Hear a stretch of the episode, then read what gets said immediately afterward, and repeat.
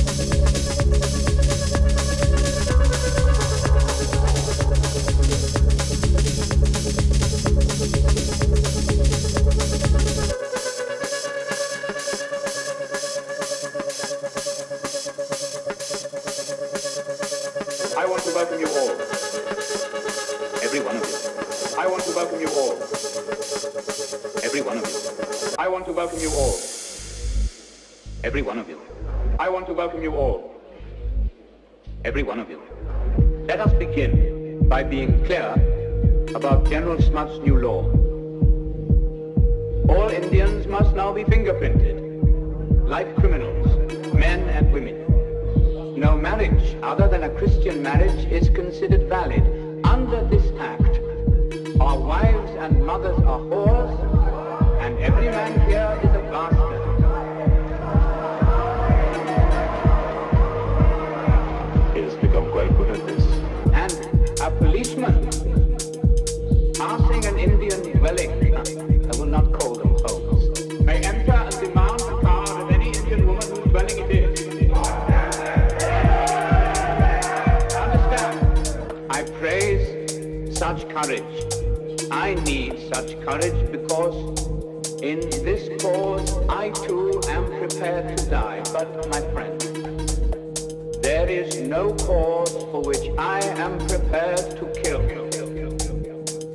Whatever they do to us, we will attack no one, kill no one, we will not give our fingerprints, not one of us. But we cannot lose. We cannot. They may torture my body, break my bones, even kill me. Then